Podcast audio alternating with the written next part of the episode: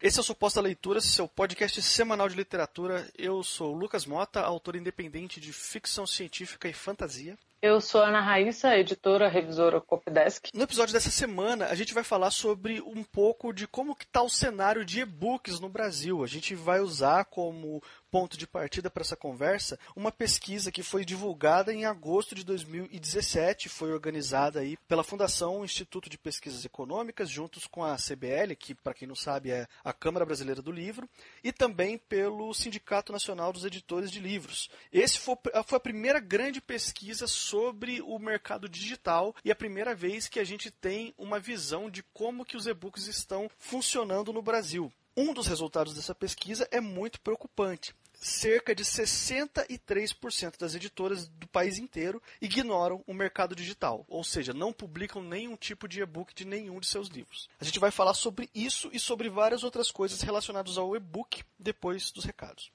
E para você que está ouvindo a gente aí e também escreve, tanto eu quanto a Raíssa podemos te ajudar no seu processo de escrita. Eu presto serviço de leitura crítica voltado para a construção artística do seu texto. Eu faço uma leitura, uma análise técnica, porém voltado para a construção artística e estética da, da sua literatura. O meu trabalho já é mais técnico, já é voltado mais para o texto como texto mesmo, e eu posso te ajudar com a revisão, com o copydesk, com a edição ou com que mais você precisar de ajuda técnica para transformar o seu, seu conto, deixar o seu conto publicável ou o seu romance ou independente do, do formato do seu texto, a gente pode trabalhar com ele, deixar ele publicável, deixar ele mais no ponto de, de você passar para os seus leitores betas ou mesmo para a publicação. E se você precisar de qualquer um dos nossos serviços ou até mesmo dos dois, vai ter os nossos links e os contatos aí na postagem. Enfim, você entra em contato com a gente e pede o seu orçamento.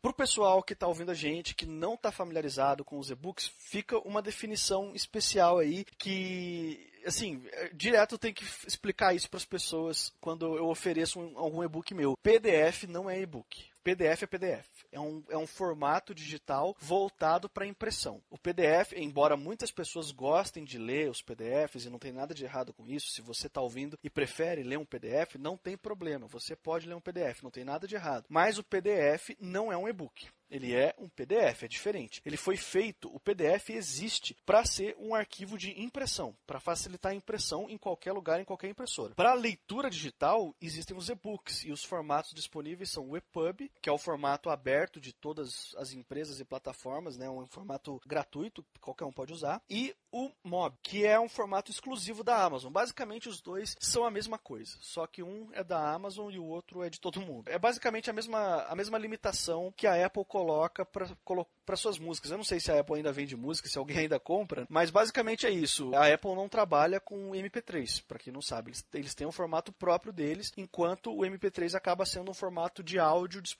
para as outras plataformas. É, é a mesma coisa aqui. O EPUB é para geral, para o mercado geral, enquanto o MOB é exclusivo da Amazon. A vantagem deles sobre o PDF é que, como eles foram feitos para leitura, você tem algumas opções, como por exemplo, ajustar o tamanho da fonte, não importa o dispositivo que você está lendo, seja tablet, smartphone, computador, e-reader, qualquer dispositivo que tenha condição de ler um e-book, a diagramação dele vai se ajustar ao tamanho da tela sem nenhuma perda e sem bagunçar o texto de forma alguma. Ele foi feito para isso. Então, em qualquer tela que você for ler é, é, confortável, fica legal, fica bacana. Ele tem algumas opções, de, e aí depende do aplicativo que você estiver usando para ler, ou no caso um e-reader, né? Mas você tem as opções de, de iluminação, de aumentar, diminuir, se você estiver lendo numa tela colorida. Você tem como mudar a cor do fundo, fazer anotações, é, fazer busca dentro do texto, enfim, tem uma série de comodidades que nem todos os PDFs oferecem. Por exemplo, aumentar e diminuir fonte, PDF não oferece. E é importante pensar que, que eu acho que parte da da, da fidelização dos leitores do Kindle e da Amazon vem dessa restrição que é colocada, né? Porque você acaba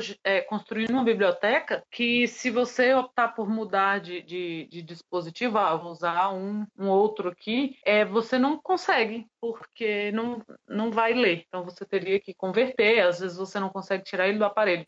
Ok, vamos começar o nosso bate-papo aqui sobre os e-books no Brasil, né? A gente está falando sobre algumas pesquisas e algumas matérias publicadas sobre o assunto. Os links para essas pesquisas vão estar disponíveis na descrição do podcast. Elas estão gratuitas na internet na íntegra. Se você quiser conferir todos os detalhes da pesquisa, a gente recomenda que você entre lá. E na verdade, se você trabalha no mercado literário de alguma forma, seja como escritor, como editor ou qualquer outra função na, na área né, do mercado, principalmente o mercado digital, a gente recomenda que você conheça essas pesquisas. Elas podem te ajudar. Antes da gente falar um pouquinho sobre esses dados, é, vamos, vamos falar um pouco sobre a nossa relação pessoal aqui, Lucas e Raíssa, né? A nossa relação pessoal com os e-books. Raíssa, eu, nós temos opiniões diferentes, mas parecidas sobre os e-books até onde eu sei, certo? Pelo que eu entendo, as nossas preferências de leitura, nosso estilo favorito de leitura são diferentes. São mesmo. Eu comprei um, um leitor, né? É, antes de ter no Brasil, o ah, aquela hipster, né? Mas assim, assim que eu ouvi falar, eu pensei, cara, que coisa genial. E eu comprei um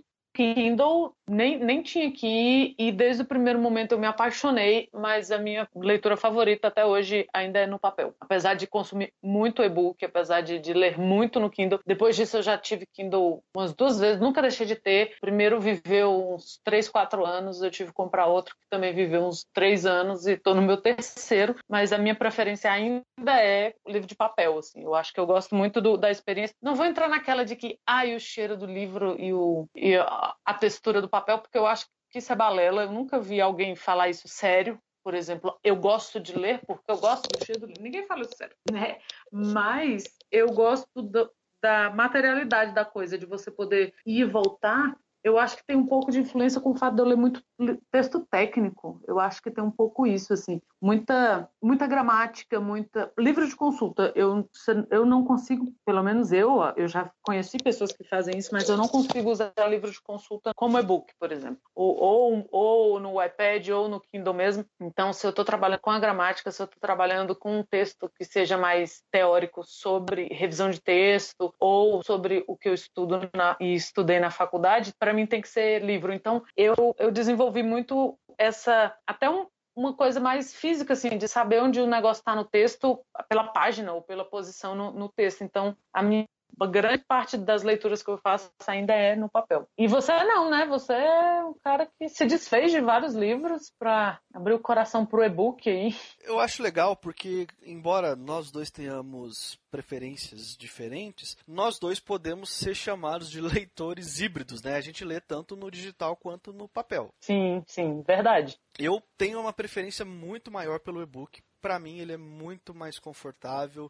é, eventuais viagens, assim, ele é muito melhor você levar um, um e-reader com quantos livros você quiser ali dentro, pronto para você ler. É, sem contar que o, o sistema, no caso, o e-reader que eu tenho é o Kindle da Amazon também, então ele está vinculado à loja da Amazon, né? E aí o, o truque para galera que não sabe, você cria uma lista de desejos na Amazon com todos os e-books que você quer comprar e periodicamente você entra lá e veja quais estão em promoção. E aí você espera ficar em promoção e você paga baratinho para os livros que você quer ler, entendeu? Tem essa possibilidade de você, se você tiver um pouco de paciência, você reduzir bastante os seus custos, principalmente para quem é leitor viciado igual a gente, né?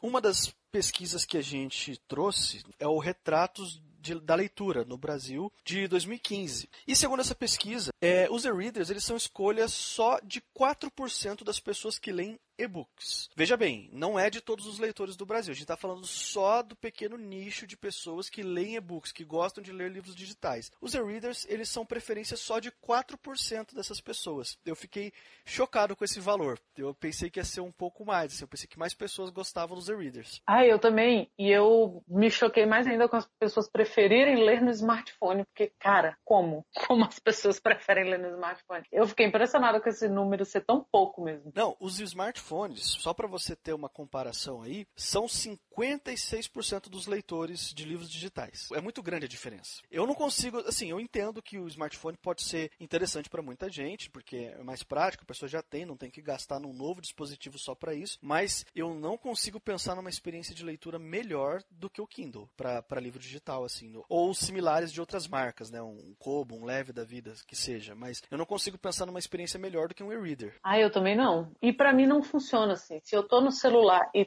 eu acho que tem a ver muito com, com isso de você estar tá recebendo notificação ou lendo no, sei lá, num tablet também ligado à internet, eu não consigo. E assim, eu tenho meio pavor de, de celulares. Se eu, se eu viajo ou se eu não preciso usar o celular, eu não sou uma pessoa que está o tempo todo com o celular na mão. Eu até tenho o aplicativo do Kindle no meu celular porque às vezes quebra um galho, mas é raro, assim. Eu nunca li porque eu quis no celular. Às vezes é porque é o jeito que deu ali. Mas é uma nova geração e eles são mutantes, né? São pessoas que digitam sem levantar os dedos do teclado. Então, assim, eles se adaptaram muito, muito rápido ao conceito de, de smartphone de fazer tudo, absolutamente tudo ali. Para esse podcast, a gente ficou algumas semanas se preparando para gravar ele. A gente fez um trabalho de pesquisa legal, além das, dos links que a gente já comentou com as pesquisas citadas aí acima, né? A gente também entrou em contato com três editoras no Brasil. Uma editora que trabalha só com e-books, uma editora que trabalha só com livros físicos e uma editora que trabalha com os dois. A gente conseguiu um representante de cada uma dessas editoras, fizemos algumas perguntas e essas pessoas deram suas declarações oficiais, a, posição da, oficial da editora sobre isso. Essas perguntas e as respostas na íntegra você vai encontrar disponível na postagem desse podcast. A gente não vai ler aqui porque, enfim, fica meio chato a gente gente ficar lendo a pergunta e a resposta aqui para vocês. Nós vamos apenas comentar as declarações que foram feitas e as perguntas e respostas ficam disponíveis aí em texto para quem quiser conferir as entrevistas na íntegra. A gente vai comentar primeiro uma mini entrevista que, que eu fiz com o Fred Tizot, ou Tizotti, eu não sei como é que pronuncia o nome, me desculpe. É, ele é cofundador da editora Arte Letra e também é designer e ilustrador. A editora Arte Letra é uma editora que fica aqui na minha cidade, em Curitiba, e, e eles são conhecidos por ter uma proposta mais. É, dar uma atenção especial para a publicação e, e, e projeto gráfico. Você vai encontrar os livros deles com capas especiais, com toda uma diagramação bem artística e bem bacana. Enfim, existe uma preocupação. Eles fazem parte de, desse grupo de editoras aí que quer transformar o livro praticamente assim num objeto de colecionador, assim, para você ter na sua casa e não só para você ler, mas para você exibir, mostrar para as pessoas com orgulho de colecionar e de ter aquilo na sua prateleira, né? Das perguntas que a gente fez pro Fretizou, Raíssa, você tem algum comentário que você queira fazer? É, apesar da gente ter visto, né, que 63% da, de, das editoras no Brasil elas não trabalham com e-book, eu acho que tem um, uma diferenciação entre editoras que simplesmente não trabalham e editoras como a Arte Letra, que tem uma outra proposta de trabalho, entende? E não só o texto. É, você chegou a, a, comentar com eles se eles acham que o e-book de, fica devendo, né, quando se fala no objeto livre, ele falou que não, que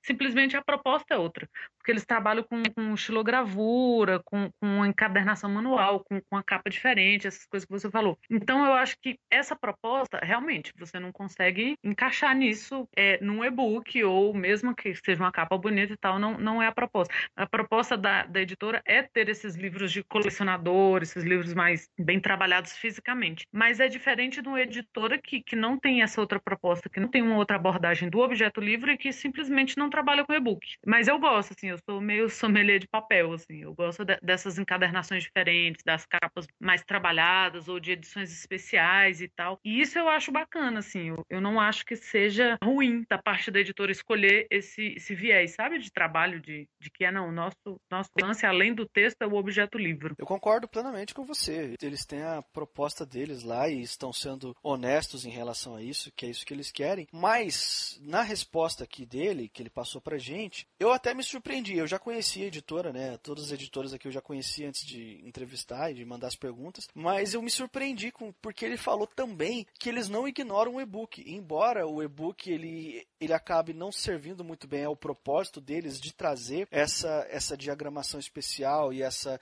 esse projeto gráfico todo é diferenciado para os livros deles, é, eles não ignoram o e-book. Eles ainda não conseguiram por alguns problemas técnicos de, de demanda e outras coisas que ele menciona aqui. Mas eles têm interesse interesse sim em começar a passar o catálogo deles a disponibilizar também em e-book. É claro que não vai ser a mesma experiência, porque o princípio e o objetivo da, da editora como um todo é outro. Não vai ser a mesma experiência de você pegar um livro físico deles com todo um trabalho especial, porque o e-book não permite isso, é uma limitação técnica, né? Mas eles não estão ignorando completamente esse mercado. Existe o um interesse e, enfim, eu não julgo, concordo com você, eu acho que se é o princípio deles, se é a proposta deles, não tem nada de errado, mas eu realmente me surpreendi. Eu não pensei que eles tivessem essa intenção de trabalhar com e-book. A gente vai comentar agora as respostas para perguntas, não são as mesmas perguntas, a gente fez perguntas diferentes, para a editora Aleph, que trabalha com os dois formatos, tanto com o livro físico quanto com o digital. Quem respondeu foi a Bárbara Prince, que é a editora ou uma das editoras da editora Aleph. Eu achei interessante a Bárbara comentar sobre a discussão que aconteceu forte no, na, no mercado alguns anos atrás, quando o e-book começou a se popularizar, de que havia a possibilidade do e-book matar o livro impresso, né? Ah, as pessoas não vão mais comprar livros, elas podem ter o livro no, no celular, no computador, nos no e-readers e sem ocupar espaço. A gente viu que não foi isso que aconteceu, ela comenta que não foi isso que aconteceu, pelo contrário, a gente vê que apesar de todos os pesares, a, a, a venda de livros no Brasil continua em alta, né? Dentro da, da sua perspectiva de, de, vendas, claro, a gente não tá, nunca foi um país de rachar de vender livro, mas sustenta-se editoras por décadas, então é, é um, um bom mercado. E que isso não aconteceu, que isso tem se mantido. Os e-books hoje em dia se, se acomodaram no mercado, eles têm um espaço, eles têm um público. Inclusive, ela comenta que tem um,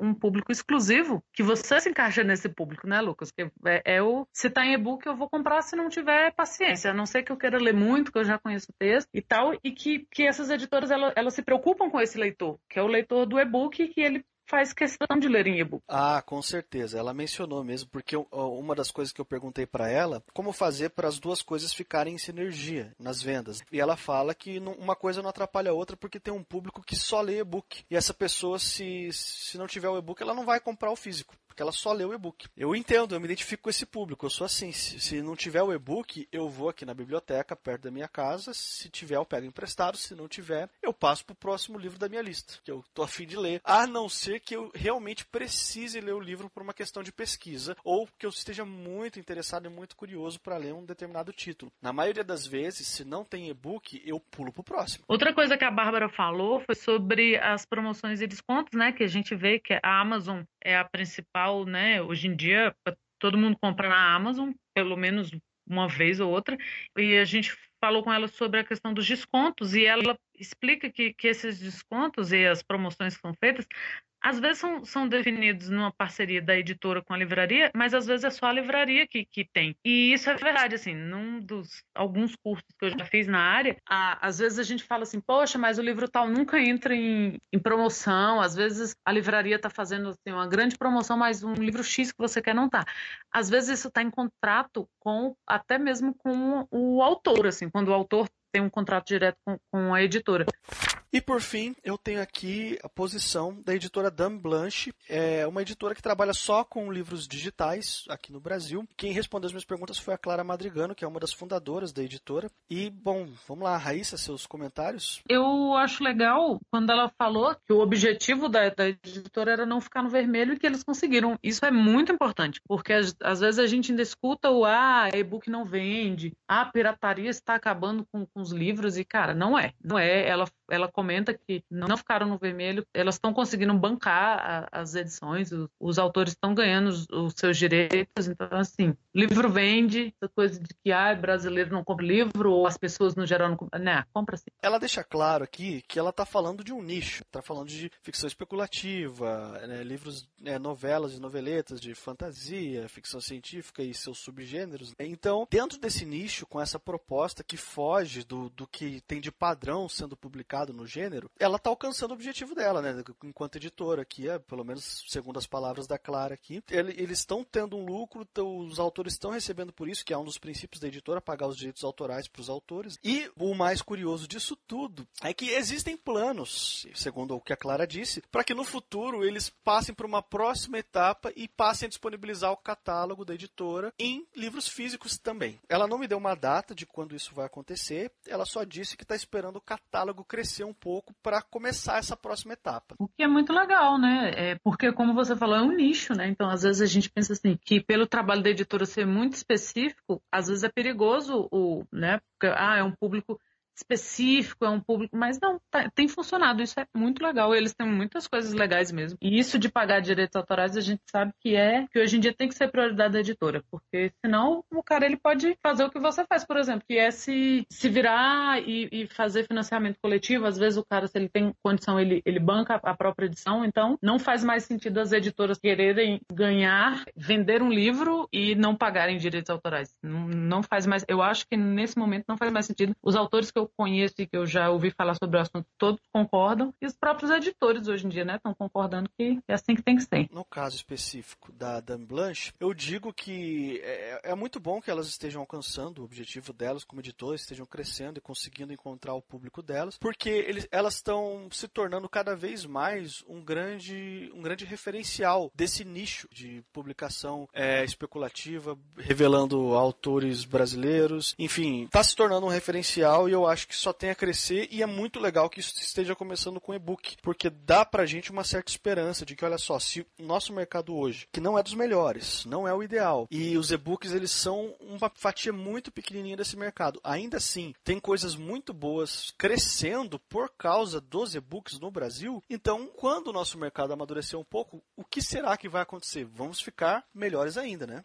Esse foi o nosso podcast sobre os e-books no Brasil. Falamos um pouquinho sobre o assunto. Se você quiser ter acesso às pesquisas que a gente citou ou às entrevistas que a gente comentou na íntegra, vai estar tudo na postagem para você disponível aí. É, é, tudo de graça, não precisa pagar, é só entrar, clicar e ler e, e você fica por dentro com mais profundidade desse assunto. Se você quiser, você pode assinar o nosso feed no agregador de podcast da sua preferência e acompanhar todas as semanas um podcast novo sobre literatura. E se quiser entrar em contato com a gente, os links vão vão estar aqui embaixo, junto com, com todas as outras informações do podcast. E é só dar um alô. Esse foi o Suposta Leitura. Eu sou o Lucas Mota. Eu sou a Ana Raíssa e até a semana que vem.